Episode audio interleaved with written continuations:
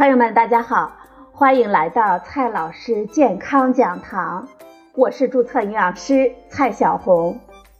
今天呢，蔡老师继续和朋友们讲营养聊健康。今天我们聊的话题是给妈妈们的饮食建议。这个周末呢，马上就是母亲节了，对于孩子们来说。母亲永远代表着我们最温暖、最安全的依靠。作为孩子们，我们也更加希望我们的母亲是健康的、平安的。所以，借助即将到来的母亲节，我们就给妈妈们提几个营养饮食的建议。希望这些建议呢，能够让我们的妈妈们生活的更加的健康。在我们身边。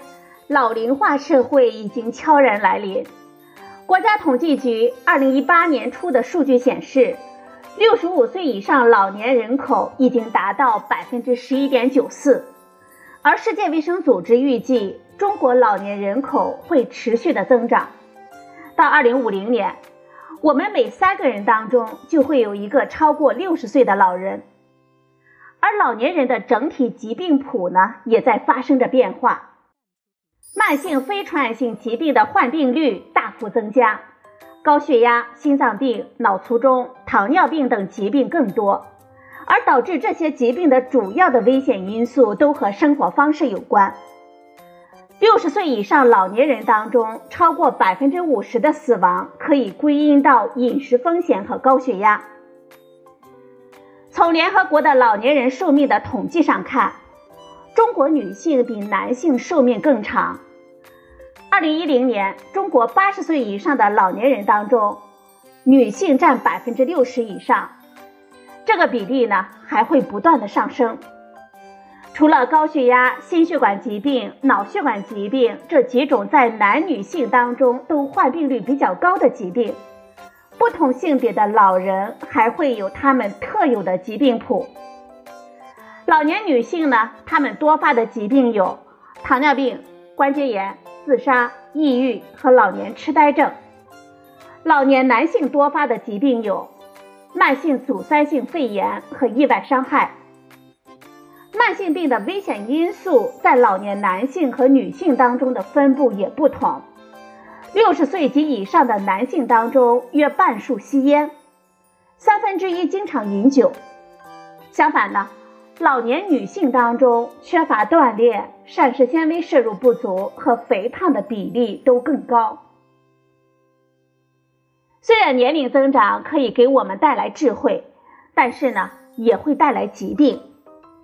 身体随年龄增长会发生一些不可逆转的生理变化。我们在三十岁左右，我们人体的生长发育会逐渐达到顶点，之后呢？各个器官系统会逐渐的走下坡路，每个人的基因构成、生活方式等这些呢，都会影响到我们个体变老的过程。但是总体的生理变化是类似的。先来说一下我们身体成分的变化。随着年龄的增长，脂肪增加而肌肉减少，而且脂肪会容易在我们内脏附近堆积。肌肉的减少呢，会让我们身体的基础代谢率下降，这肥胖啊更容易乘虚而入了。肌肉少了，我们跌倒受伤等危险也会增加。这些呢，在超高龄的老年人当中更加明显。再来说一下感官的变化，随着我们年龄的增长，我们感官系统呢会退化，这味觉和嗅觉会迟钝一些。所以老年人啊会喜欢口重更咸的食物。再来说一下消化系统的变化，老年人的胃肠道的变化，胃黏膜消化吸收的功能的下降，会导致钙、锌等矿物质以及维生素 B 十二等维生素的吸收下降。肠道活动呢也会随着我们年龄的增长而下降。所以啊。我们从营养角度上来说，如何健康的应对年龄增长给我们带来的这些变化呢？我们就给妈妈们提了如下的五点健康建议。第一点，骨骼健康很重要，钙和维生素 D 不可少。第二点建议，维生素，特别是 B 族维生素，是我们大脑最好的保健。第三点建议，微量元素要平衡，高钾少钠更健康。第四点建议，肠道每天都要动一动，膳食纤维不能少。第五点建议，肌肉是健康的保证，减肥不要减肌。接下来呢，我们就逐条给大家解读一下。先来看第一个建议。骨骼健康很重要，钙和维生素 D 不可少。倒、骨折会让老人的生活质量明显的下降。随着年龄的增长，骨骼健康呢是很多人关心的问题。骨质疏松的特点是骨骼的矿物质的密度降低和骨骼微结构的变化。简单一点来说呢，就是骨头更脆，更容易折断了。绝经后的女性更容易出现骨质疏松和骨折，因为雌激素的作用之一呢，就是增加骨质生成和减少骨质的破坏。而绝经之后雌激素断崖式的减少，会造成骨质疏松风险的骤增。用美国的数据来说，一个五十岁的白人女性，一生当中因为骨质疏松导致骨折的概率高达百分之五十。和我们骨头最直接相关的两个营养素就是钙和维生素 D。老年人呢，既容易缺钙，也容易缺乏维生素 D。胃肠道黏膜的老化会导致对钙的吸收能力的下降，而维生素 D 的代谢复杂，首先呢，需要在我们皮肤在紫外线的照射下形成前体。再由肾脏活化成有功能的活性维生素 D，老年人皮肤合成维生素 D 前体的能力会明显的下降，而且缺乏户外活动，没有足够的紫外线，也导致了老年人更容易骨质疏松。这些原因呢，导致了老年人既容易缺钙，也容易缺乏维生素 D。美国营养学会。美国骨质疏松协会都推荐，老年女性每日摄入一千两百毫克的钙和八百到一千个国际单位的维生素 D。你可能会问，我们如何吃足够的钙呢？中国六十岁以上老年女性的每日钙的摄入量为中位数二百八十四点八毫克，远远的低于一千两百毫克的标准。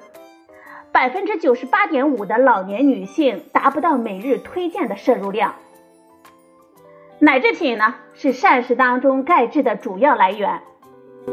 中国居民膳食指南也推荐每日摄入牛奶三百克。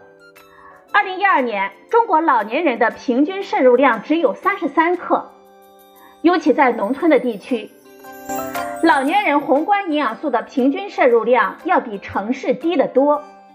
在城市生活的老年人，牛奶的摄入量是农村地区老年人的三倍。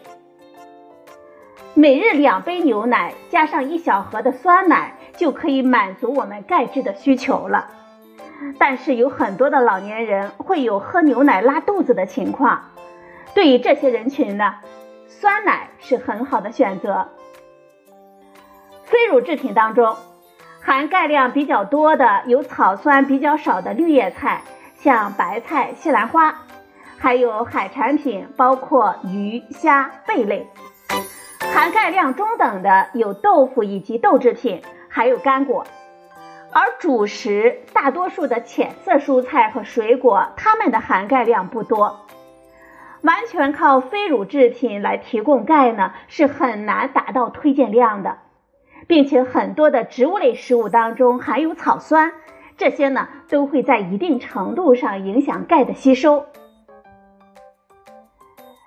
天然食物中呢维生素 D 很少，我们成人平均每天从食物中获得的维生素 D 大概是一百到两百个国际单位，而推荐的剂量呢是八百个国际单位。含有维生素 D 丰富的食物有深海鱼类，像三文鱼、剑鱼、马鲛鱼含的维生素 D 呢是非常丰富的，沙丁鱼和金枪鱼的含量是偏少的。一块一百克左右的三文鱼可以提供四百五十个国际单位，一盒金枪鱼的罐头含有一百五十个国际单位。鸡蛋黄呢也是含有维生素 D 的，一个蛋黄含有四十个国际单位，所以啊，我们吃鸡蛋的时候不要丢掉蛋黄。一块一百克左右的牛肝当中含有五十个国际单位，同时呢还含有维生素 A。铁和蛋白质，鱼肝油呢是含有维生素 D 比较丰富的食物。每一勺鱼肝油可以提供一千三百个国际单位。有部分人群呢可以直接吃鱼肝油。我们人体当中百分之九十以上的维生素 D 都是我们晒太阳的时候，皮肤呢在紫外线照射下合成的。而老年人的皮肤合成维生素 D 的能力会下降。如果长期在室内生活，或者呢生活在纬度很高、日照比较短的地方，我们还是建议补充维生素 D。不过呢，我们每日四百个国际单位左右的量就够了。听了钙和维生素 D 这么多的好处，你可能会说。那么，是不是给妈妈多买钙片和维生素 D 片就可以预防骨质疏松了呢？研究显示，多吃含钙和维生素 D 食物的老年人当中，骨质疏松呢会更少。但是，补充钙片和维生素 D 片却不一定能够预防骨质疏松。这说明，天然食物中的营养素和补品中的不能够划等号。另外，任何营养素对我们健康的影响都不是单一的，和我们每个人整体的膳食质量有关。有研究综合了各种关于膳食和骨质疏松的研究数据，发现健康的膳食模式呢更有利于我们骨骼健康。这些健康的膳食模式包括以下几点：我们要保证足够的蛋白质的摄入。人体所有结构呢都是蛋白质组成的。我们骨头呢虽然含有矿物质，但是储存矿物质的基质是蛋白质。没有蛋白质的基础，也无从谈骨骼健康。但是为了预防骨质疏松，来额外的补充蛋白质也是不必要的。第二点，我们要吃足够的乳制品。乳制品当中含有钙。同时还含有乳糖和磷酸肽等等，这些呢可以促进钙质吸收的物质，在动物实验当中证实可以促进钙质进入我们的骨骼。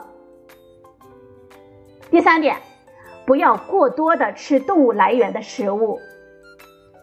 动物来源的食物所含有的蛋白质当中，含硫蛋白质比较丰富。在我们体内代谢的过程当中，会产生酸性的代谢产物。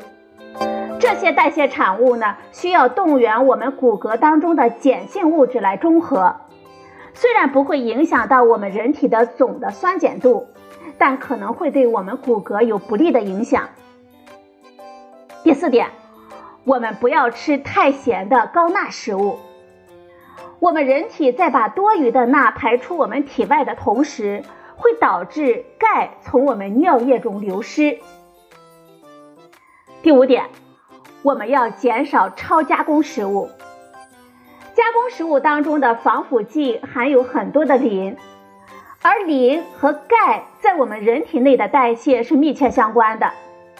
高磷膳食呢，会通过内分泌的调节，造成钙吸收的减少和排出的增多。说完了给妈妈的第一条建议，接下来呢，我们再来解读一下给妈妈饮食建议的第二条。B 族维生素是我们大脑最好的保健品。根据二零一零、二零一二年营养和健康的普查的数据来看，六十岁以上老年人当中，缺乏率最高的维生素和微量元素呢是叶酸。这叶酸呢，它是一种 B 族维生素，百分之九十九点五的老年女性摄入量不达标。而其他 B 族维生素的缺乏同样普遍，在老年女性当中，维生素 B 一、维生素 B 二、维生素 B 六、维生素 B 十二的摄入达标率都小于百分之八十。而这些维生素 B 在我们细胞的代谢和自我修复当中都起到了重要的作用。维生素 B 六和维生素 B 十二的缺乏会造成高同型半胱氨酸血症。从而导致心血管疾病的高发。我们人体当中最需要这些维生素是代谢旺盛的神经系统。维生素 B 十二的缺乏呢，会导致多种神经系统的症状，包括痴呆、乏力、记忆力下降、四肢无力和麻木等等。认知能力的下降、情绪问题等等，都是女性比男性更加的突出。所以，补充这类维生素对于妈妈们的健康是非常重要的。膳食当中呢，维生素 B 的主要来源呢有以下几种。维生素 B 一在全谷物食品当中含量丰富，常吃精致的谷物呢会容易缺乏。维生素 B 六、维生素 B 十二在鱼类和动物的内脏当中含量都是丰富的。特别是维生素 B 十二是素食者最容易缺乏的维生素，所以如果我们的妈妈吃素，需要让她额外的补充维生素 B 十二，或者呢吃富含维生素 B 十二的强化食品。叶酸呢是来自于叶子里的营养素，绿叶蔬菜当中含量是丰富的。从我国食品消费的趋势看来，谷薯类。新鲜蔬菜的消费量都在呈下降的趋势，大豆制品以及鱼虾类的消费也在下降，只有畜禽肉类、糖或者是淀粉和烹调油在上升。生活水平的提高不只应该表现在多吃肉上，虽然妈妈对我们的爱往往是一大锅的红烧肉，但是啊，我们对妈妈的爱应该让她多吃一些粗粮豆类和鱼虾。改善膳食习惯，比多吃维生素丸更加有意义。接下来呢，我们再来解读一下给妈妈的第三条饮食建议：微量元素要平衡，高钾少钠更健康。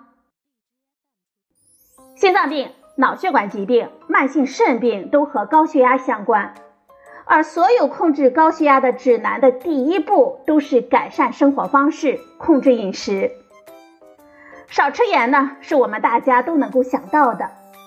但是近四十年的研究发现，吃盐的多少只是膳食影响血压的一个方面，和钠密切相关的另一个元素钾也和高血压密切相关。和高钠所导致的高血压相反。钾元素不足是导致高血压和相关心脑血管疾病的重要原因。这钾和钠呢，就好比是一枚硬币的两面，在我们人体的各个器官和血压调节当中都起着重要的作用。不夸张的说，每个高钠饮食的背后都会有低钾。钾呢，是我们人体细胞之内含量最多的阳离子。而钠呢，是细胞外含量最多的阳离子。这钾和钠的平衡，维持着我们体内每一个细胞的正常的工作。它们在调节血管张力和心脏波动方面，钾和钠呢，更是共同作用的。钾和钠呢，都是通过肾脏排泄出我们体外。而在肾脏当中，钾和钠的运输是相互联系的。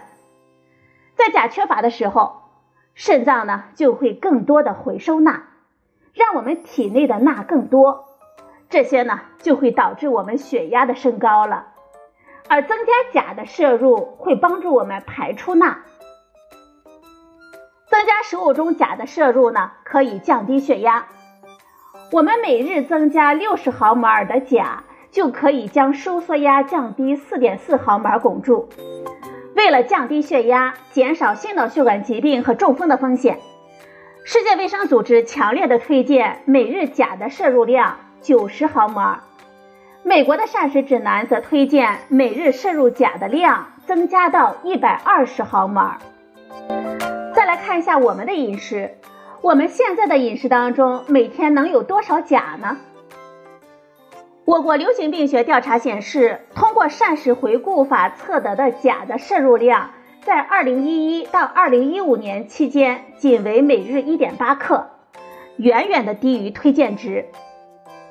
钾含量比较高的膳食有豆类和根茎类的蔬菜、鱼类，接下来是绿叶菜和一些水果、乳制品。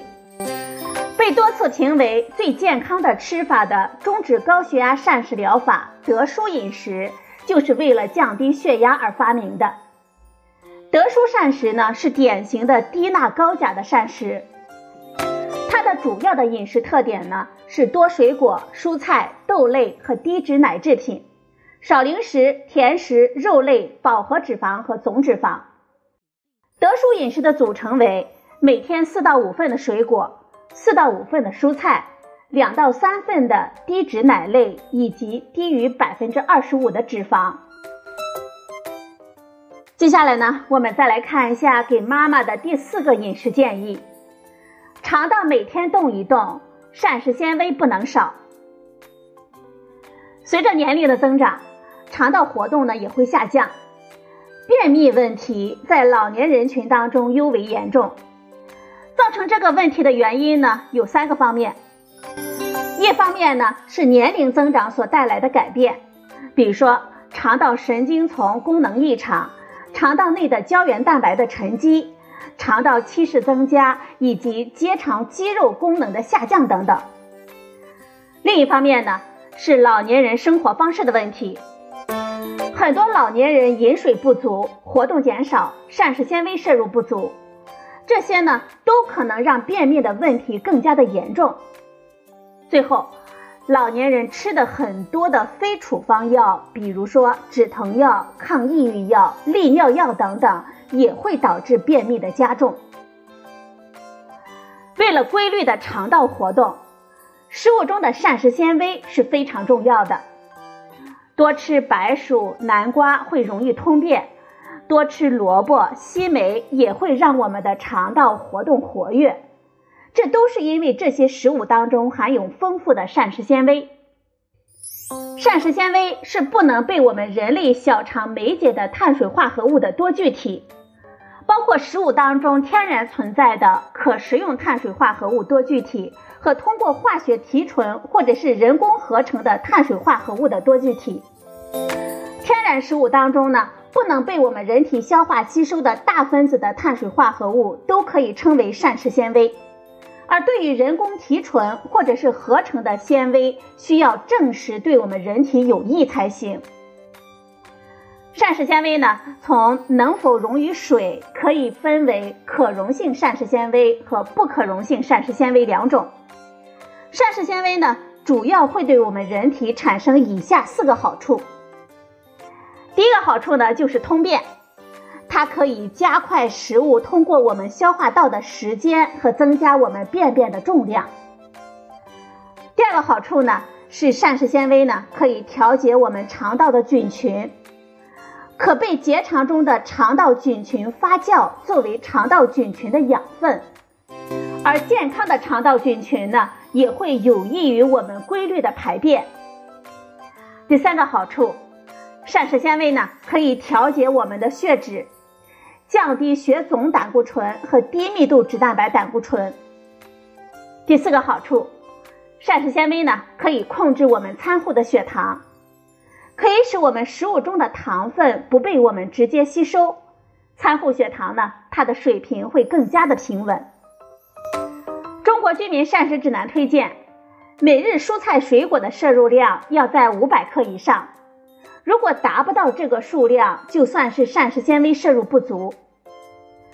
二零一零年全国慢性病危险因素监测的调查数据显示，六十岁以上老年人当中，膳食纤维的摄入不足的比率为百分之五十六点六。老年女性呢是百分之五十八点五，老年男性是百分之五十四点六。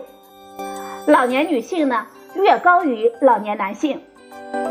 住在农村的老年人的饮食结构的不合理情况，比居住在城市的老年人更为常见。增加膳食纤维的摄入的最好的方式呢，就是多吃新鲜的蔬菜和水果，另外是全谷物，比如说燕麦、含麸皮的糙米等等，也是膳食纤维的主要来源。天然食物当中所含有的膳食纤维，既包含可溶性的膳食纤维，也包含不可溶性的膳食纤维，可以一次获得膳食纤维对我们健康的四个好处。另外呢。高膳食纤维的天然食物通常还含有丰富的维生素、钾和镁等矿物质，但是呢，很多的膳食纤维的补充剂或者是通便药物，我们并不推荐长期服用。接下来呢，是我们送给妈妈们的第五个饮食建议的解读：肌肉是健康的保证，减肥不要减肌肉。随着年龄的增加，我们的身体成分会发生着变化，脂肪含量增加，而肌肉分量变少。更可怕的是，长肌肉变得越来越难了。老年人的基础代谢率会下降百分之五到百分之二十五，导致即便我们吃和运动的量不变，也更加容易长胖。同时呢。老年人的脂肪更容易分布在我们内脏附近，更容易导致代谢综合征和疾病的发生。即便体重看起来没有变，实际上肌肉也已经在开始变少了。自由的活动呢，是我们正常生活的重要保证，而肌肉呢，是这种自由的基石。肌肉少了，我们走几步路就累了，更容易跌倒摔伤。严重影响我们老年人的生活，所以对于老年人来说，控制体重是一个方面，保持肌肉是更加重要的。长肌肉的关键呢，在于吃和练，而老年人长肌肉更困难，在运动医学上称为肌肉合成抵抗，就是指老年同样的吃和练。很难收到青年人当中那样明显的增肌效果。吃呢，我们需要保证蛋白质的摄入，并且最好平均分布在我们的一日三餐当中，以优质的蛋白质和支链氨基酸含量丰富的蛋白质为主。而练的关键点呢，在于我们要参加力量训练，而不只是走路或者是跑步这种有氧训练。对于我们的妈妈们。一方面呢，不能吃太多，因为随着年龄的增长，每日需要的总热量在下降。另一方面呢，需要吃的更好，因为各种营养素的需求反而更高了。所以啊，妈妈们要吃点好的，很有必要。另外，力量训练不能少，走走路、散散步呢，虽然比坐着不动要强。但是练力量才能够避免肌肉的流失。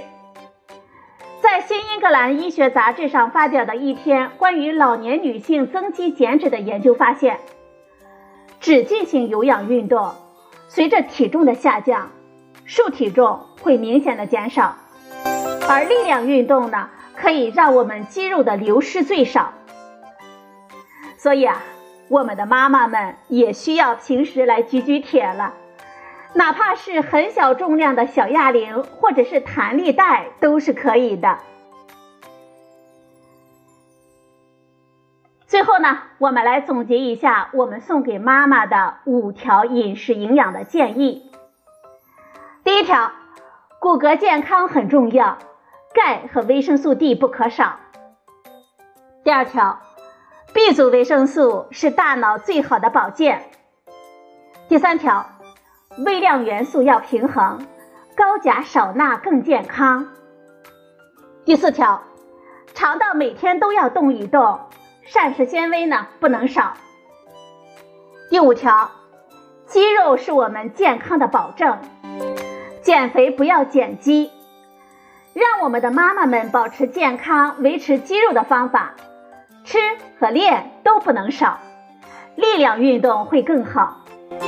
其实呢，除了这些饮食营养的建议要给到我们的妈妈们，妈妈们最珍视的还是我们的陪伴。如果我们有时间，还是去陪陪我们的妈妈们。最后呢，祝我们的妈妈们。健康、快乐、长寿。今天的节目呢，就到这里，谢谢您的收听，我们明天再会。